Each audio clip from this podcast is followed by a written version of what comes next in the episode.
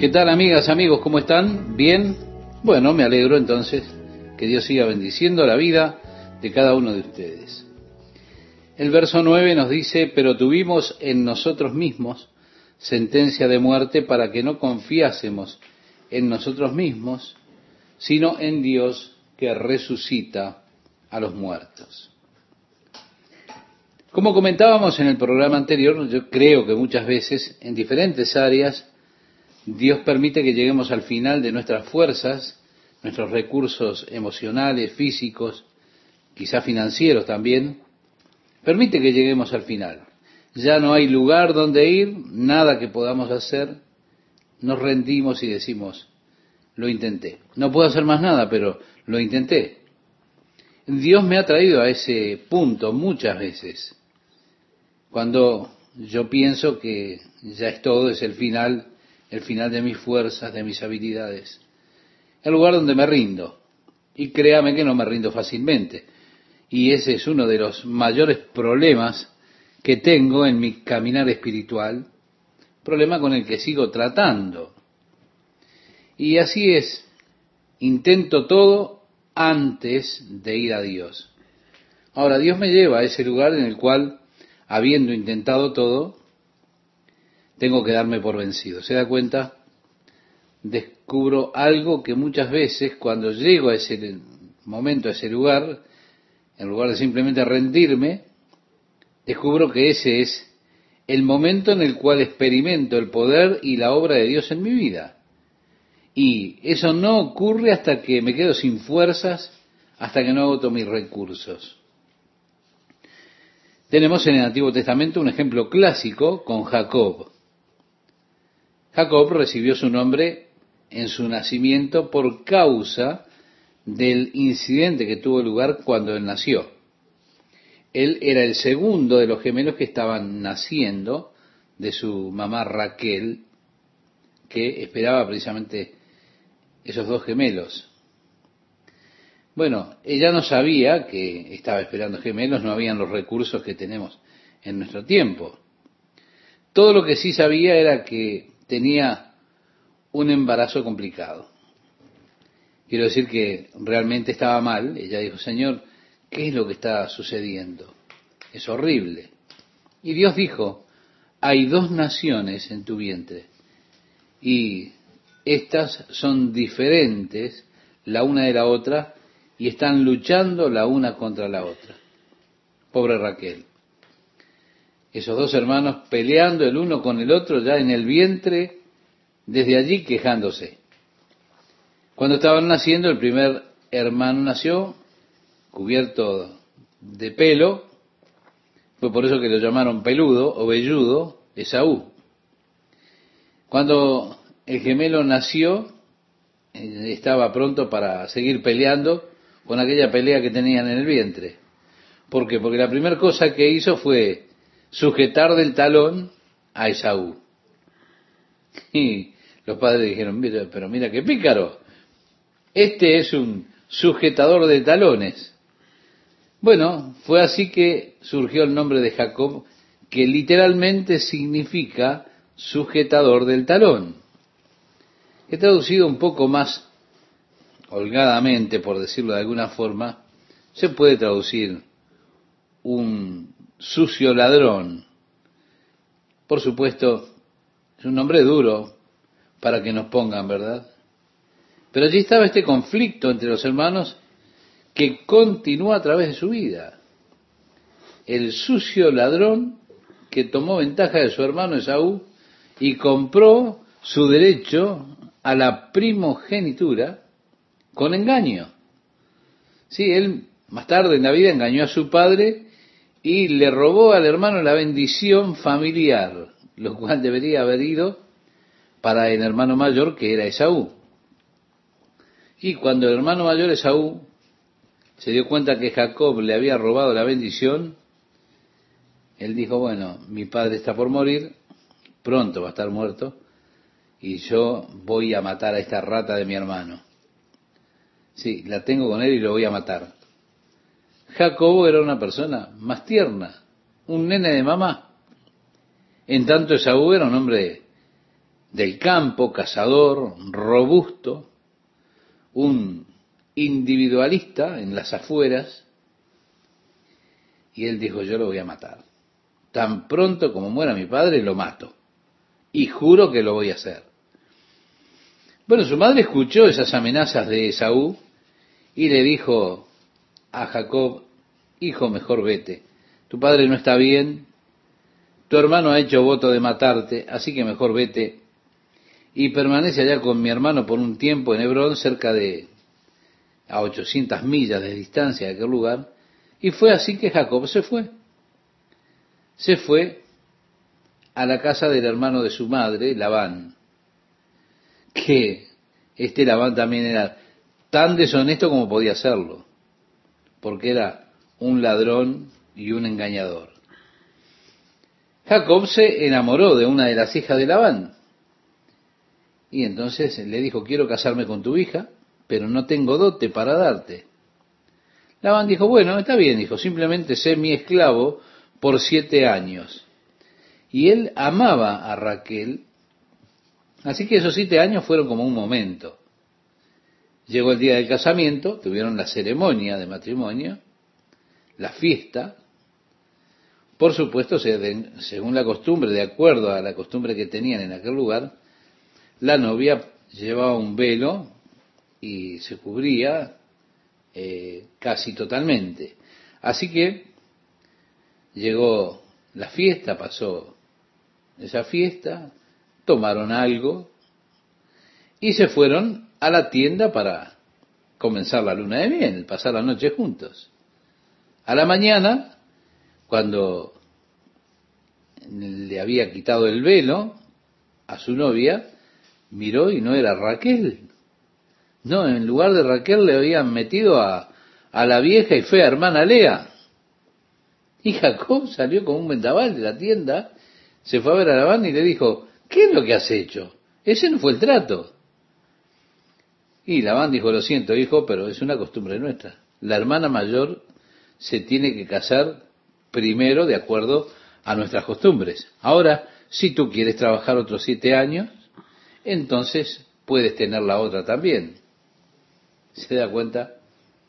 Pero Labán era un buen partido para Jacob. Al final, Jacob ganó.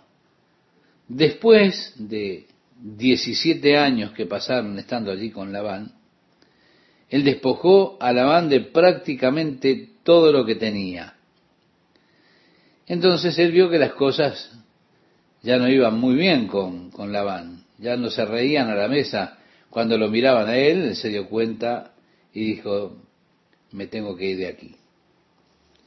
Y fue así que él partió con sus rebaños, los pastores y todo lo demás que obtuvo por su servicio a Labán.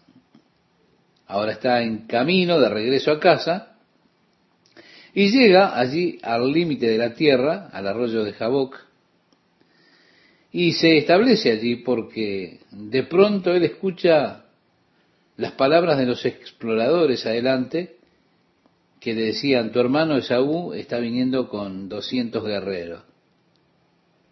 Él dijo, la última vez que lo vi, este sujeto me amenazó de muerte y yo corrí porque él me iba a matar. Y ahora está viniendo con 200 hombres. ¿Qué voy a hacer? Volver no puedo porque él y Labán habían establecido una línea de separación ante la cual Labán dijo, no cruces esta línea, si lo haces, me hartarás. Y Jacob le respondió, y tú no cruces para el lado mío, o también me hartarás. Así que pusieron una línea de división para no cruzar el uno hacia el lugar del otro, así que él no podía retroceder. Pero también tenía miedo de ir adelante.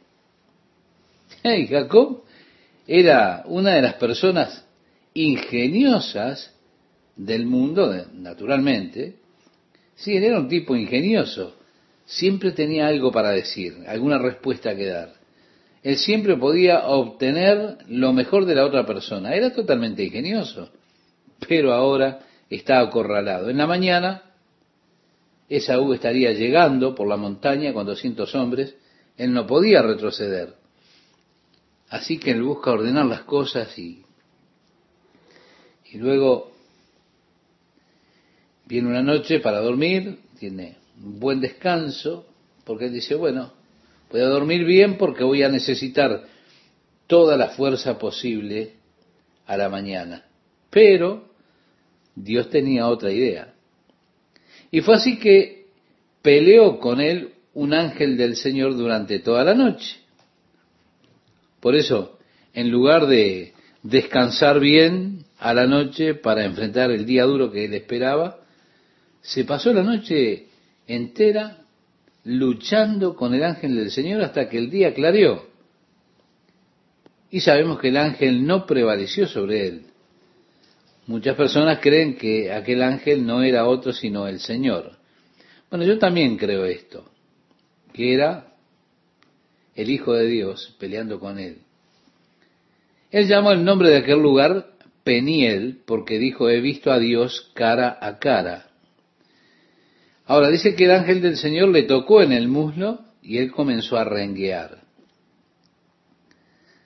Y uno dice, ¿qué es lo que se necesita para que este sujeto llegue al final de sí mismo, de sus recursos, para que desista de sus ideas, para que se termine el esfuerzo propio? Porque él era tan astuto, tan ingenioso, y Dios tuvo que tratar verdaderamente con él de forma dura. Él tiene atrás una línea y no puede regresar. Su hermano está viniendo adelante con 200 hombres y ahora ha estado luchando toda la noche con el ángel del Señor y está cansado. Más allá de eso, como si eso fuera poco, el ángel le toca y lo deja rengo. Va a decir que el músculo se le contrajo dolorosamente y quedó rengo. Y fue en ese punto en el cual él desistió donde Jacob fue derrotado. Toda la ingeniosidad terminó allí. Llegó al punto en que dice desistí. Y allí comienza a llorar y a clamar al Señor y le dijo al ángel, no te dejaré ir sin que me bendigas.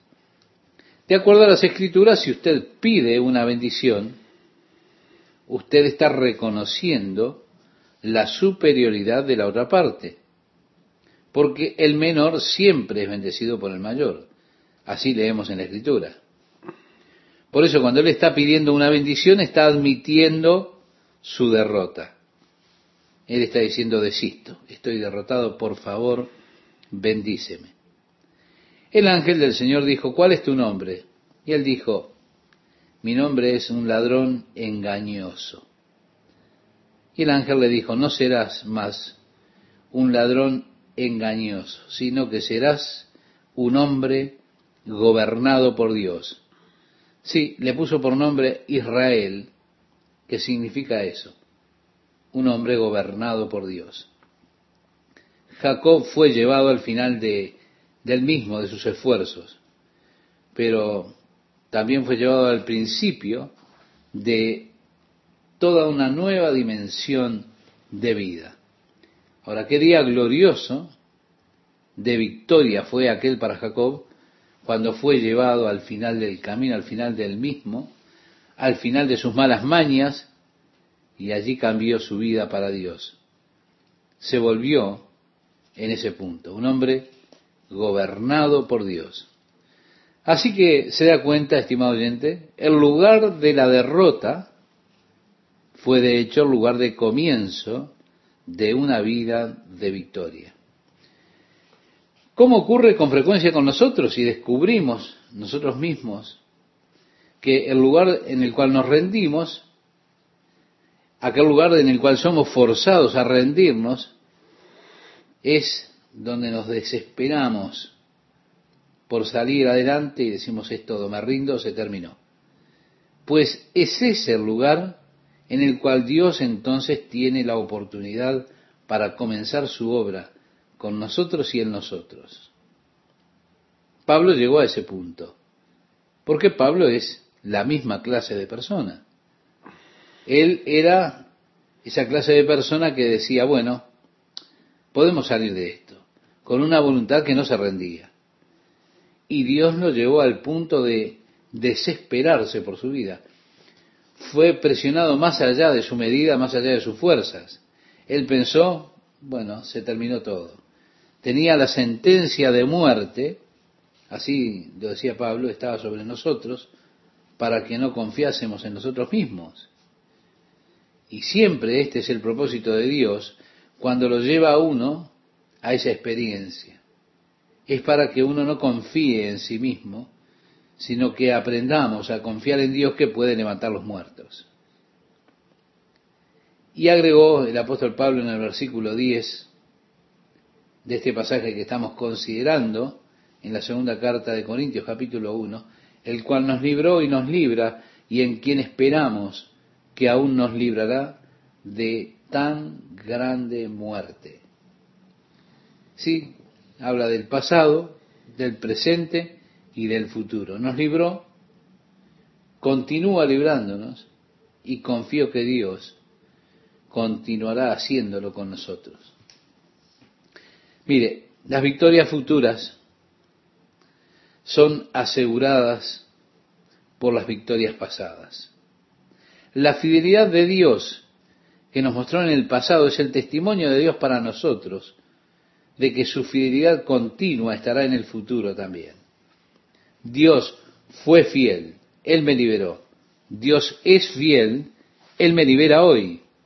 El pasado se vuelve entonces como una profecía del futuro o la base para que confiemos, para que tengamos fe para el futuro. ¿Se da cuenta? Decía Pablo, cooperando también vosotros a favor nuestro con la oración.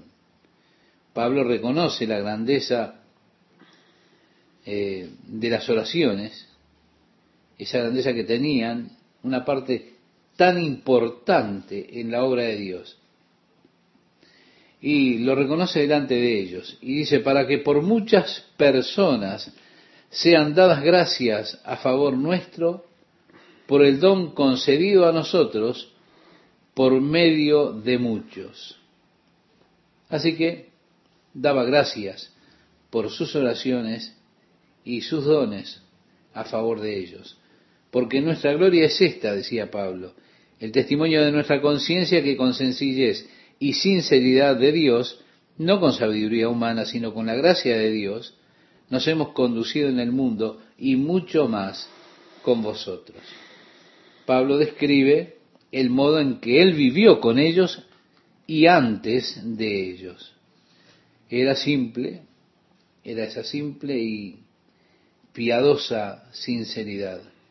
Y este debe ser el caso de cada ministro de Dios, que aprenda a vivir una vida simple, con toda sinceridad delante de la gente, que no sean atrapados con ropas lujosas o aquellas cosas de la buena vida según los hombres, sino que vivan una vida sencilla. También que vivan una vida sincera, que no sea una cosa la persona en el púlpito predicando una cosa y viviendo otra cosa.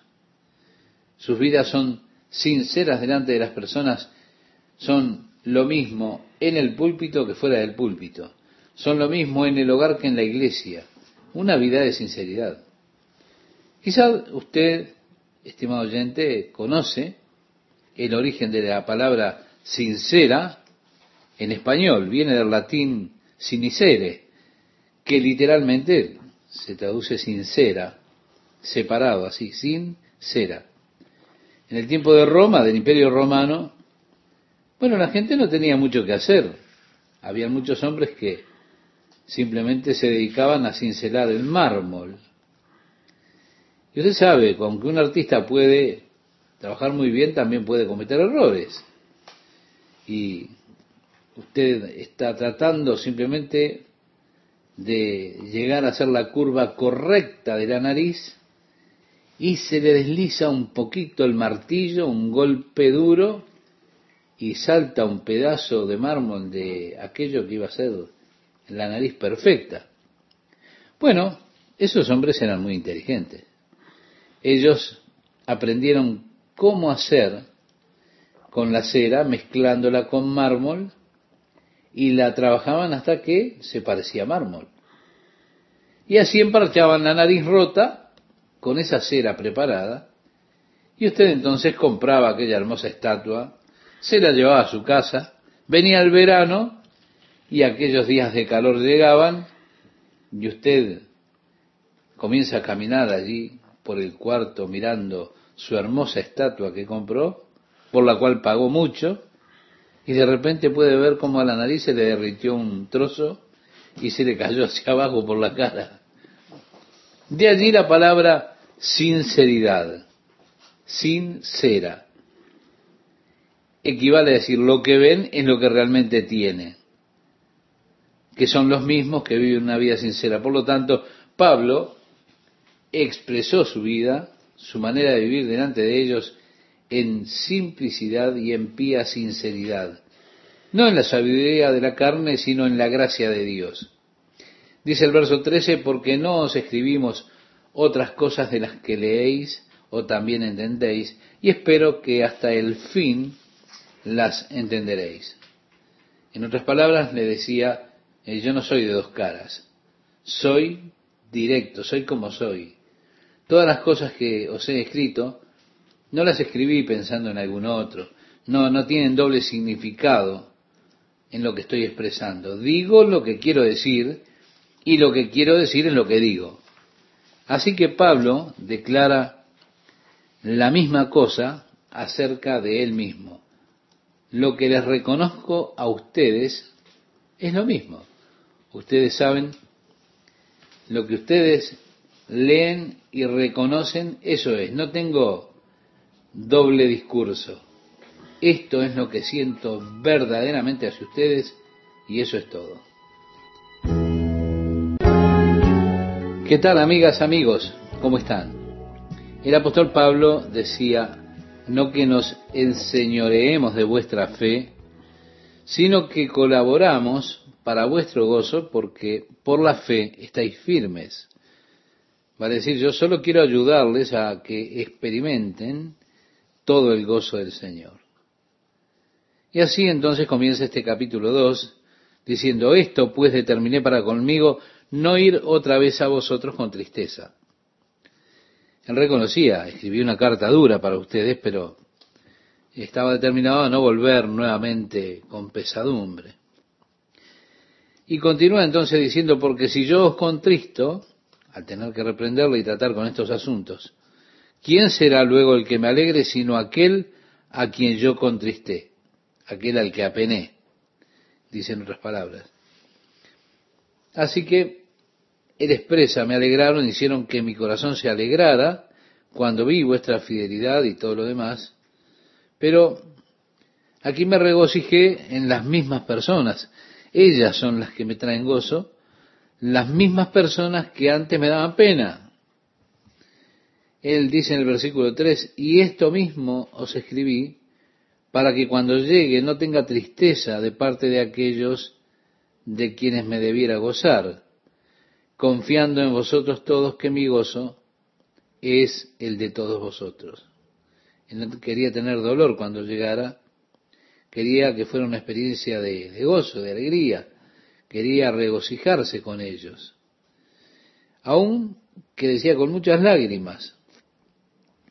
El versículo 4 expresa, porque por la mucha tribulación y angustia del corazón os escribí.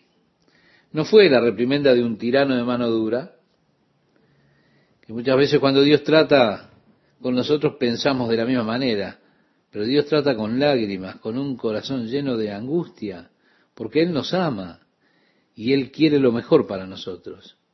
Así que, mi amigo, no malentienda a Dios, no lo vea como a un tirano, sino como a un padre que lo ama. Pablo no quería que ellos lo interpretaran mal como siervo de Dios. Si la carta fue dura, la carta que les tuve que escribir fue duro, pero lo hice con mucha angustia, lo hice con lágrimas. Él decía, no para que fueseis contristados, sino para que supieseis cuán grande es el amor que os tengo. Porque si alguno me ha causado tristeza, no me la ha causado a mí solo, sino en cierto modo, por no exagerar, a todos vosotros. Si usted recuerda, cuando él escribe la primera carta, les escribió acerca de aquel hombre que estaba teniendo una relación adúltera con la esposa de su padre. Él le había dicho a la iglesia que tenían que sacarlo de la comunión a ese hombre, que no deberían tener o no debería estar en compañía de este hermano que era adúltero, ninguno de ellos. Ellos tenían que entregarlo a Satanás para muerte de la carne, para destrucción de su carne. No era bueno que ellos aceptaran y recibieran a ese hombre en la comunión de los creyentes, porque era como la levadura, y un poco de levadura, decía el apóstol, hace fermentar toda la masa, también lo decía el Señor. Ellos siguieron el mandato del apóstol, sacaron a ese hombre por la vida adúltera que tenía, y el efecto deseado llegó. El hombre se arrepintió y ahora quería volver a la comunión habiendo arreglado su situación.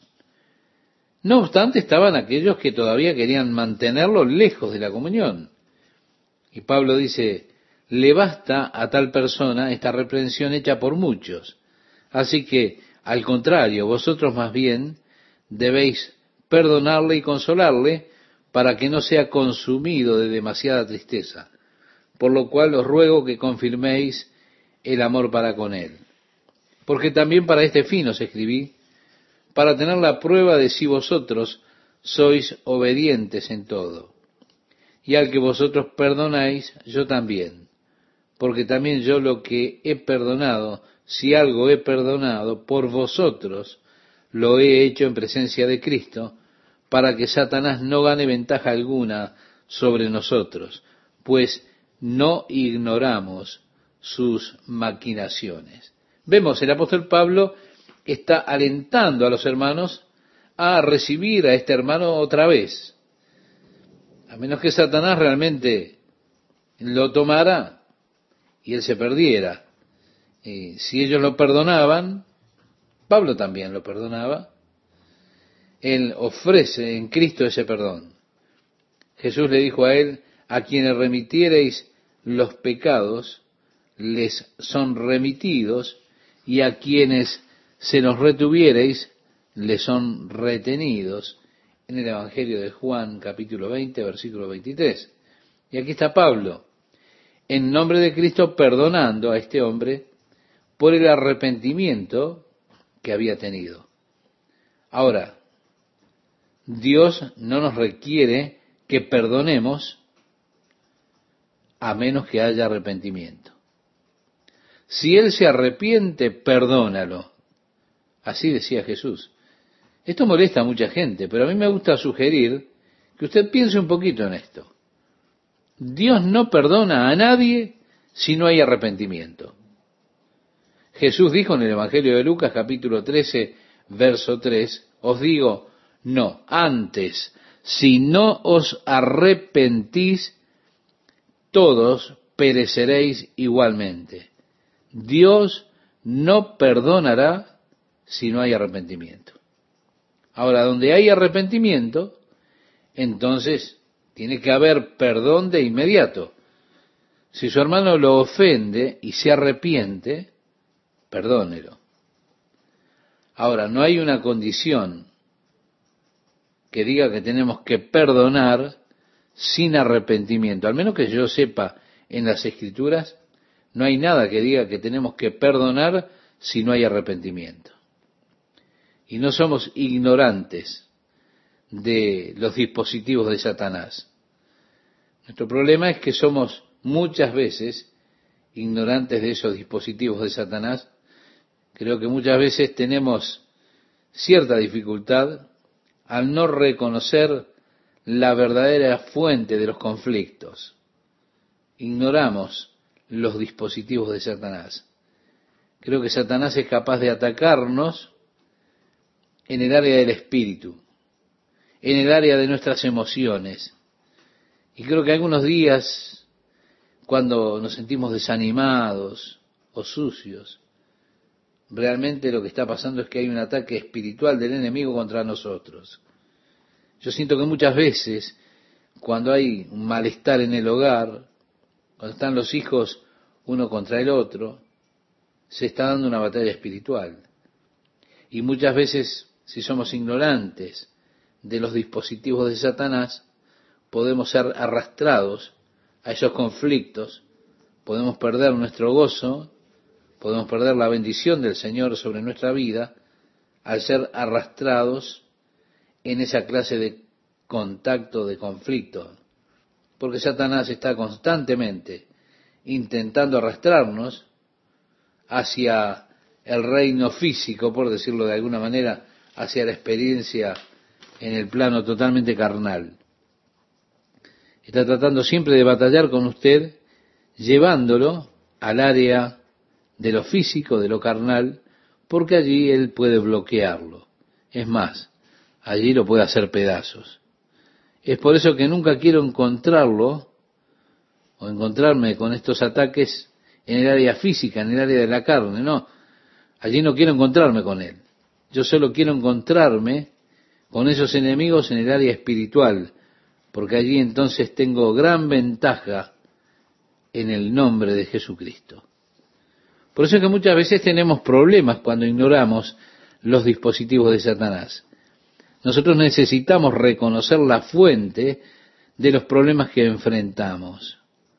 Reconociendo la fuente, viendo que es Satanás que está en contra de nosotros, que está permitiendo o haciendo esto o aquello a nosotros, allí nosotros podemos tratar con ese asunto y resistirlo en el nombre de Jesús. Y eso nos da regocijo porque trae con eso la gloriosa victoria que tenemos en Cristo. Así que estas son las tres R del caminar espiritual. La primera, la R de reconocimiento del origen del problema. La segunda R, la de resistencia a la obra del diablo, porque la Biblia dice resistir al diablo y él huirá de vosotros. Y la tercera R es la de regocijo en la victoria que tenemos por medio de Jesucristo sobre toda obra del enemigo. Así que recuerde estas tres R. Son importantes. Reconocimiento, resistencia y regocijo. No ignore los dispositivos del diablo puede encontrarse a usted mismo siendo derrotado más seguido de lo que usted imagina. El versículo 12 nos dice, cuando llegué a Troas para predicar el Evangelio de Cristo. El apóstol Pablo fue a Troas desde Éfeso, según relata el libro de los Hechos en el capítulo 20. Y allí agrega en este pasaje que estamos leyendo, aunque se me abrió puerta en el Señor, no tuve reposo en mi espíritu por no haber hallado a mi hermano Tito. Así, despidiéndome de ellos, partí para Macedonia. Pablo entonces fue a Troas. Tuvo la oportunidad de predicar, pero su espíritu estaba tan cargado porque Tito no estaba allí. Tito iba a encontrarse con él, a traerle noticias de la iglesia en Corinto. Y así Pablo se fue para Macedonia. Estaba preocupado por la condición de aquella iglesia, por los creyentes allí. Y les escribe ahora, más a Dios gracias, el cual nos lleva siempre en triunfo en Cristo Jesús, y por medio de nosotros manifiesta en todo lugar el olor de su conocimiento. Vemos Pablo da gracias a Dios porque siempre nos hace triunfar. Y a mí esto me encanta. Sí, nos hace triunfar en Cristo. Y agrega, porque para Dios somos grato olor de Cristo en los que se salvan y en los que se pierden. A esto ciertamente olor de muerte para muerte y a aquellos olor de vida para vida. Y para estas cosas, ¿quién es suficiente? Dios me ha hecho responsable porque somos representantes de Él llevándole el mensaje a las personas, un mensaje para algunos que es un mensaje de vida eterna, y eso es un grato olor a Dios de vida para vida. Pero para otros, los que rechazan, es un mensaje de muerte, de juicio. Yo pongo en evidencia la palabra de Dios. Creer y recibir la palabra de Dios significa vida. Rechazarla significa muerte. Y dar a conocer esa clase de mensaje, un mensaje de vida, pero también de muerte, es una responsabilidad muy pesada. El mensaje que traigo, la enseñanza de la palabra de Dios que traigo, la vida eterna de una persona radica en el hecho de creer a ese mensaje. Por eso es que es tan importante que podamos enseñar con toda claridad, que enseñemos directamente y que nuestra vida respalde lo que decimos, porque lo que está comprometido es la vida eterna de la gente. Y si yo pongo mucho de mi personalidad en esto, y ellos encuentran que mi personalidad es molesta, y se alejan del mensaje por la forma en que yo presento el mensaje, si fue ofensivo o molesto para ellos, entonces fue un olor de muerte para muerte y es algo trágico. Por eso digo, es una gran responsabilidad que tenemos al llevar el mensaje, porque es vida o muerte. Y eso es por lo que Pablo dice, para esto, ¿quién es suficiente? Quiero decir, hey, es algo que yo no puedo manejar. Soy responsable por llevar un mensaje que puede significar vida para unos, pero muerte para otros. Eso es vida eterna o muerte eterna. Ahora, ¿quién es suficiente para estas cosas? Pablo da la respuesta a esa pregunta de quién es suficiente. Él dice, no que seamos competentes por nosotros mismos, para pensar algo como de nosotros mismos, sino que nuestra competencia proviene de Dios. Dice así en esta segunda carta en el capítulo 3, versículo 5. Ahora, si no fuera ese el caso, yo no estaría aquí. ¿Se da cuenta? Si Dios no pone todo eso sobre mí, yo diría, no, de ningún modo. Pero nuestra competencia proviene de Dios. En el versículo 17 que estamos considerando, en este capítulo 2, dice, pues no somos como muchos que medran falsificando la palabra de Dios. Mire, estimado oyente, hay personas en el día de hoy que son culpables de corromper la palabra de Dios, que tuercen las escrituras para beneficio propio, de manera que pueden conseguir lo que quieren, logrando así un grupo de personas que los siguen a ellos.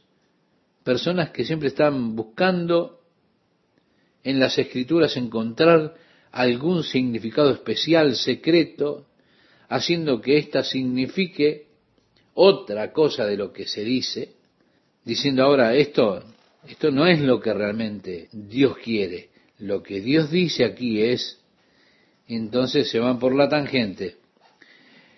Les diré lo que Dios realmente quiere decir, yo sé que él quiso decir esto, pero déjenme decirle a usted, déjeme decirle lo que Dios realmente quiere decir y entonces me vuelvo un intérprete de Dios y créame, ¿eh? ese es un lugar muy peligroso para estar, un lugar en el que yo no quiero estar, porque personalmente siento que Dios quiso decir lo que Él dijo. Y si Dios no quiso decir lo que Él dijo, yo no sé por qué él no dijo lo que quiso decir. Pero yo creo que Dios quiere decir lo que dice en su palabra. De esa manera, creo que siempre el significado obvio de la escritura, esa es la correcta interpretación. A menos que su comprensión de esa escritura parezca algo tonto, entonces su comprensión está mal, su interpretación está mal, porque Dios no dice nada tonto pero yo creo en el significado evidente y creo en la interpretación evidente y obvia, creo que Dios quiere decir lo que Él quiere decir. Que cualquiera de ustedes puede ir a su casa, puede tomar la Biblia, la puede leer y comprender y saber lo que Dios dice, lo que Dios quiere decir. Yo no tengo ninguna ciencia, salud, ni clave especial para las escrituras, para venir aquí y decirle a usted lo que Dios quiso decir. No, yo no tengo ninguna revelación del ángel Moroni ni de ningún otro ángel para decirle a usted lo que Dios quiso decir.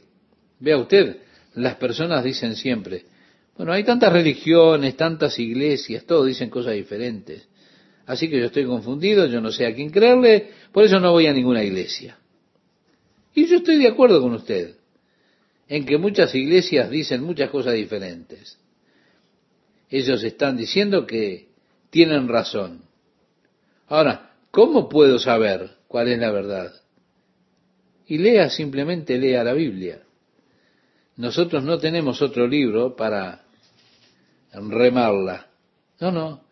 Nosotros solamente le decimos, solamente lea la Biblia.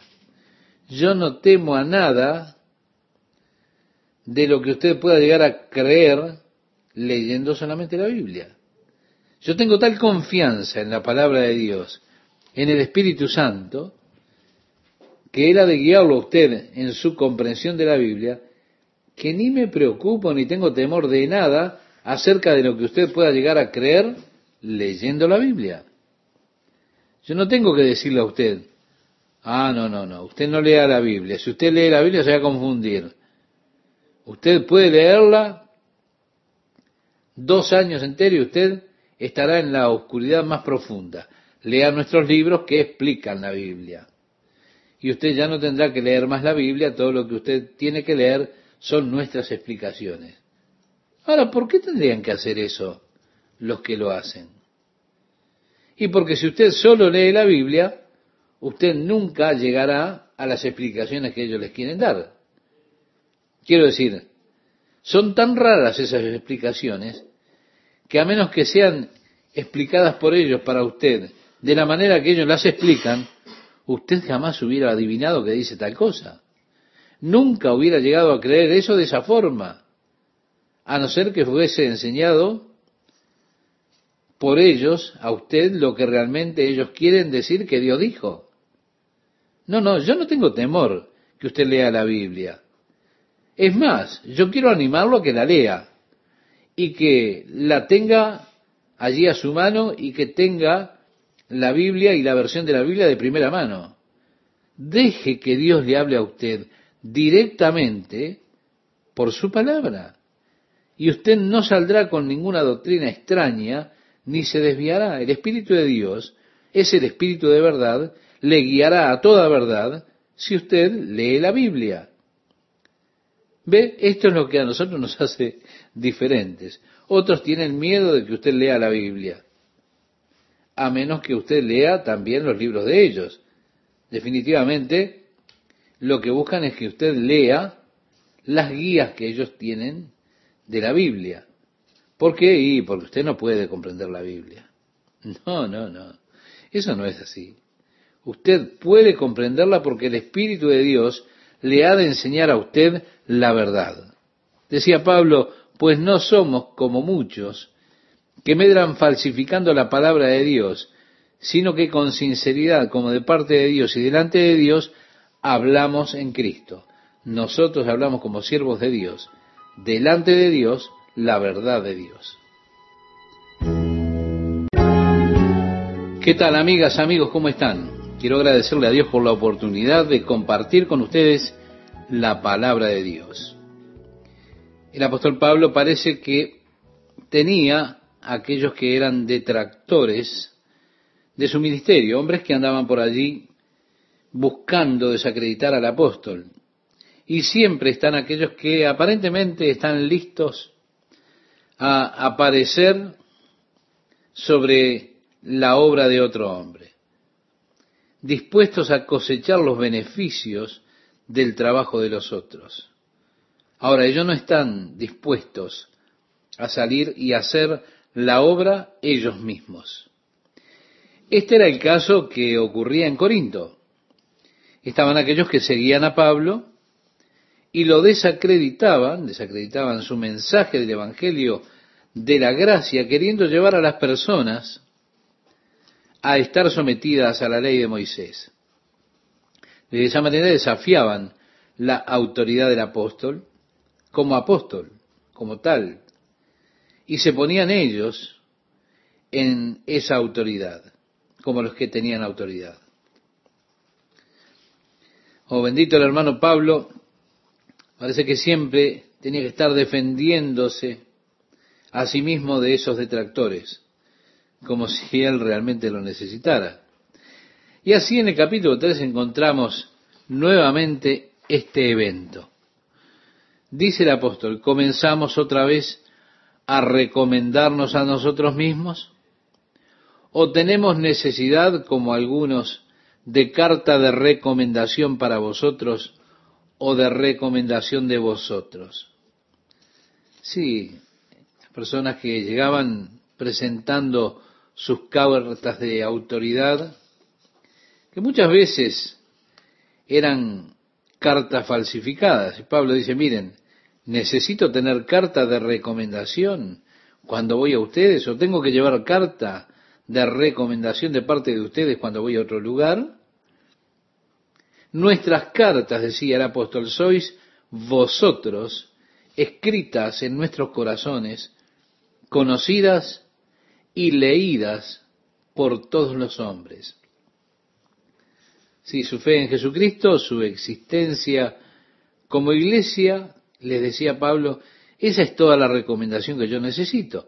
Ustedes son la prueba de mi apostolado, son la prueba que valida mi ministerio. El hecho de que ustedes estén allí es todo lo necesario, todo aquello que yo necesito para probar la autenticidad de mi llamado. Ahora, la persona que no tiene esa clase de prueba necesita toda clase de documentos que los adulen, que digan lo grande que son, pero es el ministerio el que da testimonio de nuestro llamado. El apóstol Pablo decía, ustedes son mis cartas de recomendación. El hecho de que ustedes existan, solo eso es lo que yo necesito. Es toda la prueba que yo necesito para que puedan ver mi llamado de Dios.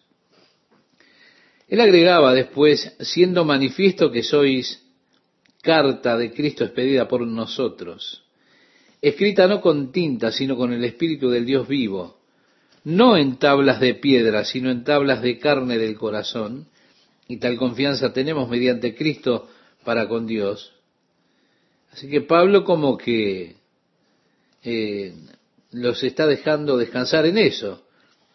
Él dice, no que seamos competentes por nosotros mismos para pensar algo como de nosotros mismos, sino que nuestra competencia proviene de Dios. Si usted recuerda al final del último capítulo, él clamó, ¿y quién es suficiente para estas cosas? Y para esto, ¿quién es suficiente? Al final del capítulo 2. Muchas veces he enfrentado los asuntos que tengo en el ministerio y he dicho, oh Señor, para estas cosas, ¿quién es suficiente? ¿Quién puede hacer esto? Pablo hace esa pregunta. Y para estas cosas, ¿quién es suficiente? Y ahora Pablo responde su pregunta. Él dice, no que seamos competentes por nosotros mismos para pensar algo como de nosotros mismos, sino que nuestra competencia proviene de Dios. Reitero algún concepto que vertíamos en programas anteriores.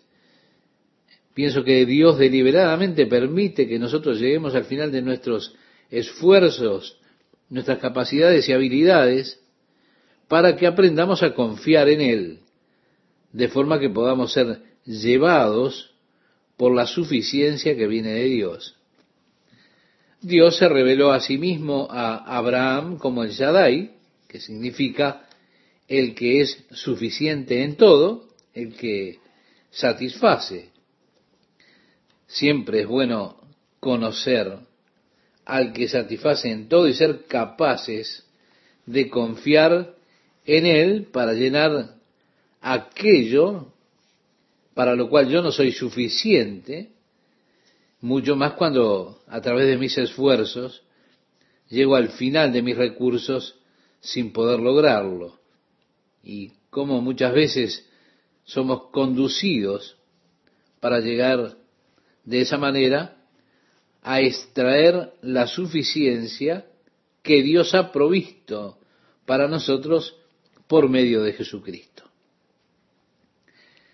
Pablo dice que él, el cual asimismo, hablando de Dios, nos hizo ministros competentes de un nuevo pacto, no de la letra, sino del espíritu, porque la letra mata, mas el espíritu vivifica. Este es un pasaje, estimado oyente, un pasaje de las escrituras que desafortunadamente muchas veces se lo menciona fuera de contexto. Se habla como si, si se estuviera expresando que la palabra de Dios o la enseñanza de la palabra de Dios mata y que el espíritu o la obra del espíritu, las experiencias espirituales son las que dan vida. Y esa es una interpretación mala, una mala interpretación, es tomar la escritura totalmente fuera de contexto. La Biblia nos dice acerca de la palabra de Dios en el libro de Hebreos, en el capítulo 4, versículo 12, dice, porque la palabra de Dios es viva y eficaz y más penetrante que toda espada de dobles filos, que alcanza hasta partir el alma y aún el espíritu, y los huesos y tuétanos, y discierne las intenciones, los pensamientos y las intenciones del corazón. La palabra de Dios es así. La letra no es la palabra de Dios que mata. No, la palabra está viva, es poderosa y trae vida. La letra a la que hace referencia que mata es la letra de la ley. Y Pablo declara aquí, yo soy ministro competente del Nuevo Testamento o del Nuevo Pacto. El antiguo pacto era el pacto por la ley de Moisés. El antiguo pacto tiene que ver con la letra de la ley que nos condena a la muerte. Si usted quería ser justo delante de Dios guardando la ley, usted no tiene oportunidad. Es demasiado tarde ya la ley lo ha condenado a usted a la muerte. Usted va camino a la destrucción final. La letra de la ley mata. Porque la ley dice, el hombre que haga estas cosas vivirá por ellas, como le decía el apóstol Pablo cuando estudiábamos la carta a los romanos en el capítulo 10, verso 5. También dice, porque cualquiera que guardare toda la ley, pero ofendiere en un punto, es hecho culpable de todos. Lo dice Santiago escribiendo su carta en el capítulo 2, verso 10. De esa manera la ley nos condena a todos y cada uno de los hombres, sin excepción. Y es la letra del antiguo pacto de la ley la que nos condena a todos a la muerte. Ahora es el Espíritu en el nuevo pacto, en el Nuevo Testamento, que nos lleva a la vida, la vida eterna, la vida espiritual. Ahora él continúa hablando y dice, y si el ministerio de muerte grabado con letras en piedras fue con gloria, tanto que los hijos de Israel no pudieron fijar la vista en el rostro de Moisés a causa de la gloria de su rostro, la cual había de perecer, bueno, hay muchas veces un malentendido aquí por el propósito del velo. Cuando Moisés bajó con las tablas de piedra, habiendo estado con Dios allí en el monte, habiendo tenido ese privilegio de ver el fulgor, el brillo de Dios, fue tan glorioso que el rostro de Moisés brilló. Sí, brilló por días después de bajar del monte con las tablas de la ley para el pueblo de Dios. Pero él colocó un velo sobre su rostro, no porque ellos no pudieran ver la gloria en el rostro, no, sino porque el resplandor comenzaba a molestarlos. Y ellos no querían que los demás vieran que les molestaba el brillo. Pero eso solo fue un testimonio de la ley que se había dado. Esto iba a ir reduciéndose progresivamente para que Dios estableciera el nuevo pacto por medio de Jesucristo. Así que el propósito del velo permitió que ellos no vieran cómo menguaba la gloria que estaba sobre el rostro de Moisés. Nosotros vamos a volver a esto cuando avancemos unos versículos más. Pero este misterio de la ley era glorioso, así que ellos no podían mirar directamente al rostro de Moisés, porque la gloria de su semblante era tremenda, aunque se estaba desvaneciendo. El versículo 8 nos dice, ¿cómo no será más bien con gloria el ministerio del Espíritu? Inclusive más glorioso tendríamos que decir. Si el antiguo pacto que condena al hombre a muerte fue tan glorioso y fue dado de forma tan gloriosa, cuánto más este nuevo pacto de vida y vida eterna por medio de Jesucristo es glorioso para aquellos que lo reciben. Dice el verso 9, porque si el ministerio de condenación fue con gloria, mucho más abundará en gloria el ministerio de justificación. Porque aunque lo que fue glorioso no es glorioso en este respecto, en comparación con la gloria más eminente, en otras palabras, realmente no hay forma de comparar la gloria del antiguo pacto con la excelente gloria del nuevo pacto. Es decir, la nueva relación que tenemos con Dios por medio de Jesucristo que excede en gloria a la gloria del primer pacto. Sí, nos está llevando a semejante gloria. Vea usted, el antiguo pacto se predicó en base a la fidelidad del hombre, la obediencia del hombre. El propósito del pacto es siempre llevar al hombre a una relación con Dios. Ese es el propósito principal. Ahora, el antiguo pacto falló.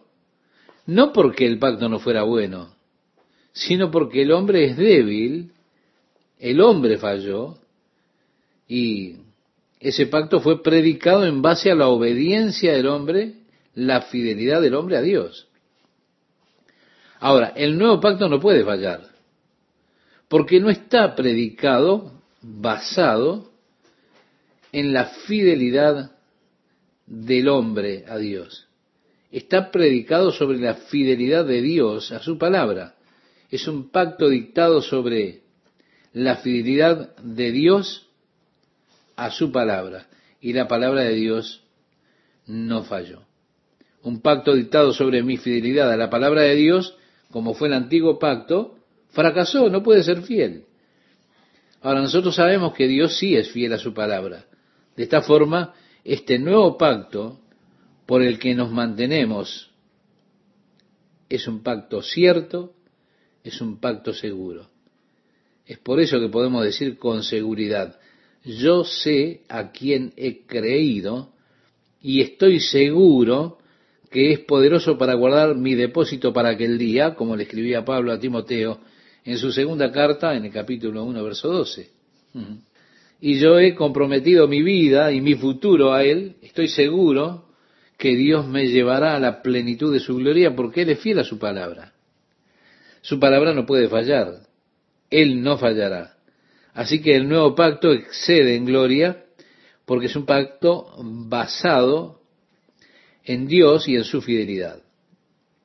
El versículo 11 dice, porque si lo que perece, esto es el antiguo pacto bajo la ley, tuvo gloria, es decir, fue hecho glorioso, porque incluso aquello que fue hecho glorioso no tuvo gloria a este respecto, por razón de que la gloria del nuevo pacto lo excede, no hay nada que pueda compararse con lo que establece el segundo pacto.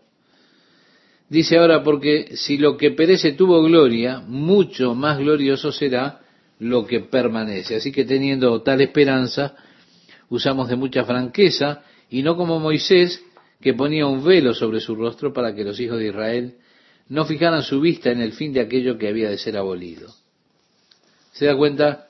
Aquí declara que fue porque comenzó a desvanecerse y ellos no querían que los demás vieran esto desvaneciéndose.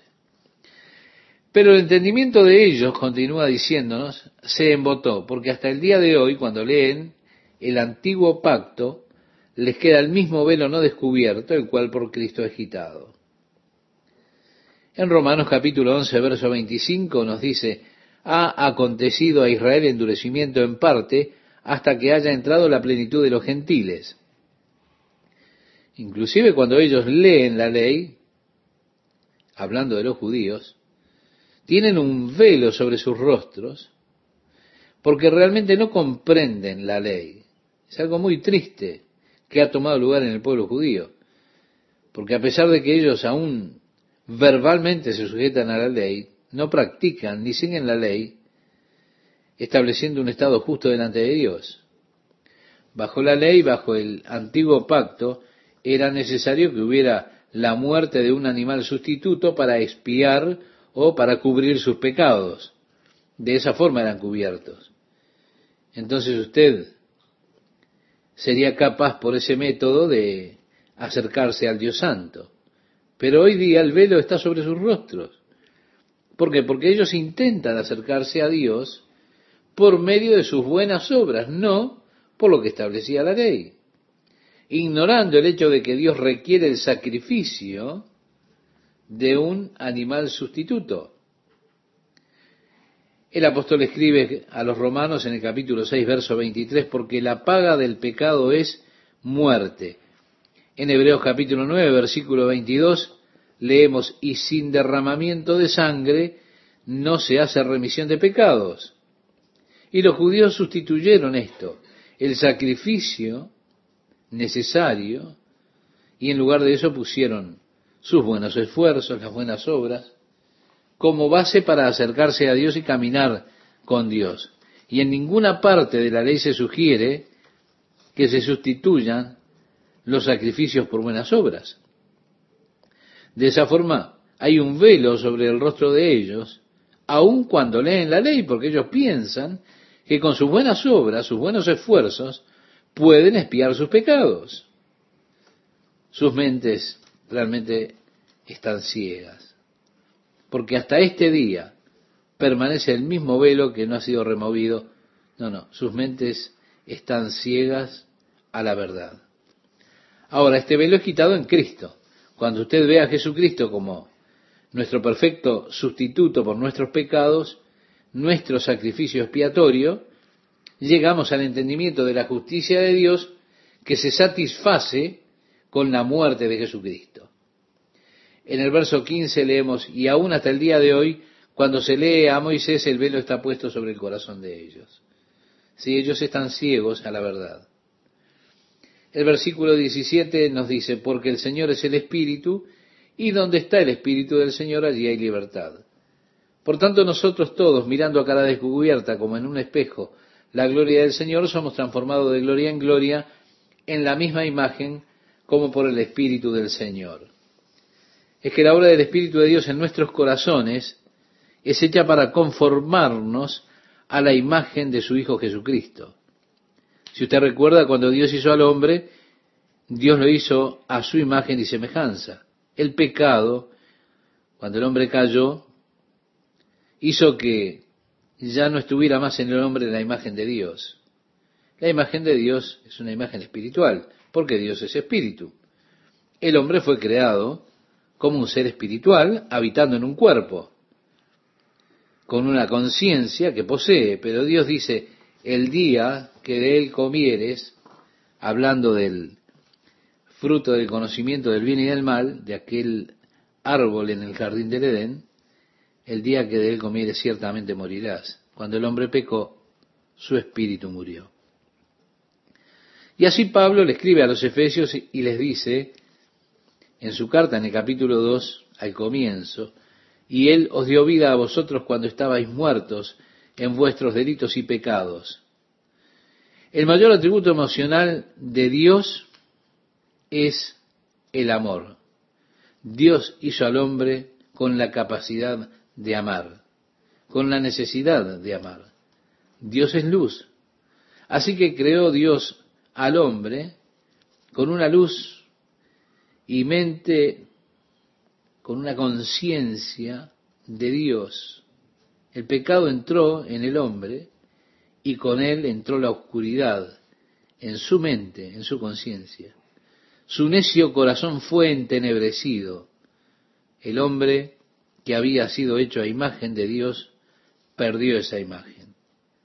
Ahora, el propósito de Dios es restaurarle al hombre su imagen, la imagen de Dios nuevamente. Ese hombre puede recibir la restauración que Dios pretendió para él antes de que el hombre cayera en pecado. Y eso es lo que el Espíritu Santo está haciendo en nuestras vidas mientras nos rendimos a nosotros mismos a la obra del Espíritu de Dios que está dentro nuestro. Y le permitimos al Espíritu de Dios que nos conforme a la imagen de su Hijo Jesucristo.